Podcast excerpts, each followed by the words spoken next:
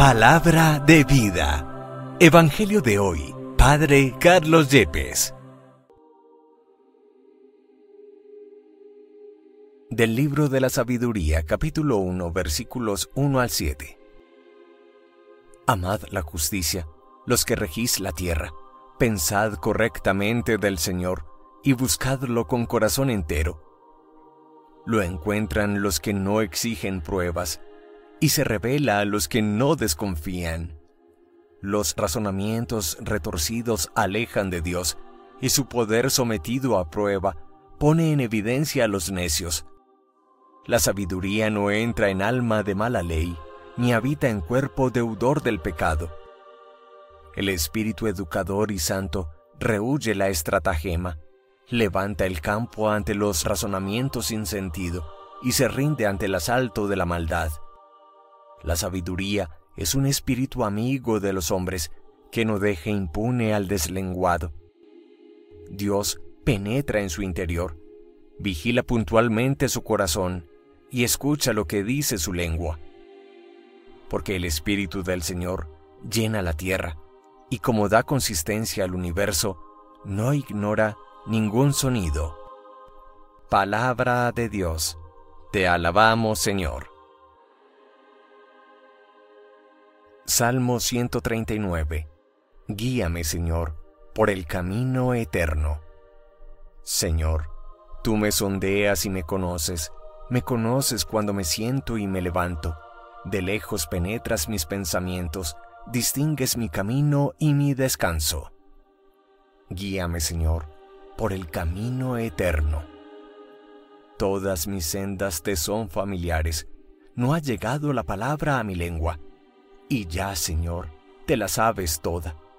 Me estrechas detrás y delante, me cubres con tu palma. Tanto saber me sobrepasa, es sublime y no lo abarco. Guíame, Señor, por el camino eterno. ¿A dónde iré lejos de tu aliento? ¿A dónde escaparé de tu mirada? Si escalo el cielo, allí estás tú. Si me acuesto en el abismo, allí te encuentro.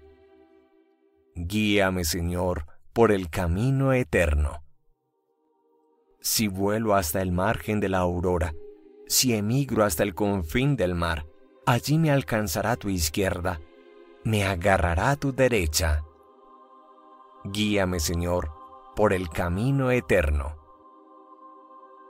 Del Santo Evangelio según San Lucas capítulo 17 versículos 1 al 6. En aquel tiempo Jesús dijo a sus discípulos, Es inevitable que sucedan escándalos, pero hay del que los provoca.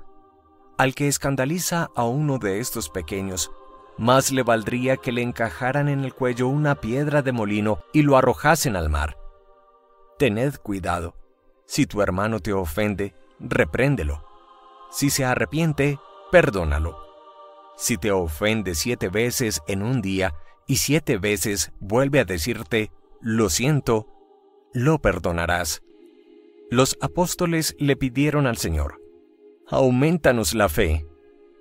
El Señor contestó, si tuvierais fe como un granito de mostaza, diríais a esa morera, arráncate de raíz y plántate en el mar, y os obedecería.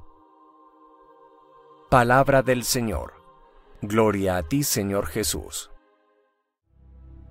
Comienzo en la liturgia de la Iglesia, en la primera lectura, la reflexión del libro de la sabiduría, uno de los más hermosos textos sapienciales en la Biblia que nos ayudan a vivir mejor, con más luz interior, con más sentido. En efecto, comienza el libro de la sabiduría con estas palabras, amen la justicia los que rigen la tierra, piensen correctamente del Señor y búsquenlo con corazón entero, lo encuentran que no exigen pruebas y se revela a los que no desconfían. Y continúa afirmando, la sabiduría no entra en alma de mala ley, ni habita en cuerpo deudor de pecado. Es que la sabiduría es un espíritu amigo de los hombres que no deja impune al deslenguado. Pero hablemos del Evangelio de hoy que nos presenta tres temas puntuales sobre el escándalo, sobre el perdón y sobre la fe. Hablemos del primero, el escándalo. La palabra escándalo viene de escandalón, raíz griega que significa piedra con la que caemos o tropezamos. En la Biblia, escandalizar significa inducir a otra persona al mal. Y Jesús anuncia severamente una condena, un castigo hay de aquel que escandalice a un pequeño, a un sencillo, a un limpio de corazón, a una persona que es débil en su voluntad. Más le valdría que le encajaran en el cuello una piedra de molino y lo arrojaran al mar. Cuando pienso en los escandalosos de este mundo, pienso cuántas páginas en Internet cuántos mensajes en redes sociales, cuántos programas de televisión han escandalizado, han turbado nuestra conciencia, nuestra alma, con imágenes impactantes que de alguna manera nunca imaginamos que podían existir, rompiendo la inocencia, la limpieza de corazón de tantas personas buenas. Daremos cuentas a Dios si por motivos de marketing comercial por motivos de economía, de lucro económico, utilizamos medios de comunicación en el cine, en la televisión, en Internet, en el mundo digital solamente para escandalizar a otros, para dañarles su recta conciencia. Pienso en los niños y los jóvenes que en la etapa de la vida tienen tantos intereses altruistas como se vuelven esclavos de las modas, esclavos del dinero, esclavos de las apariencias, porque así los grandes productos y empresas comerciales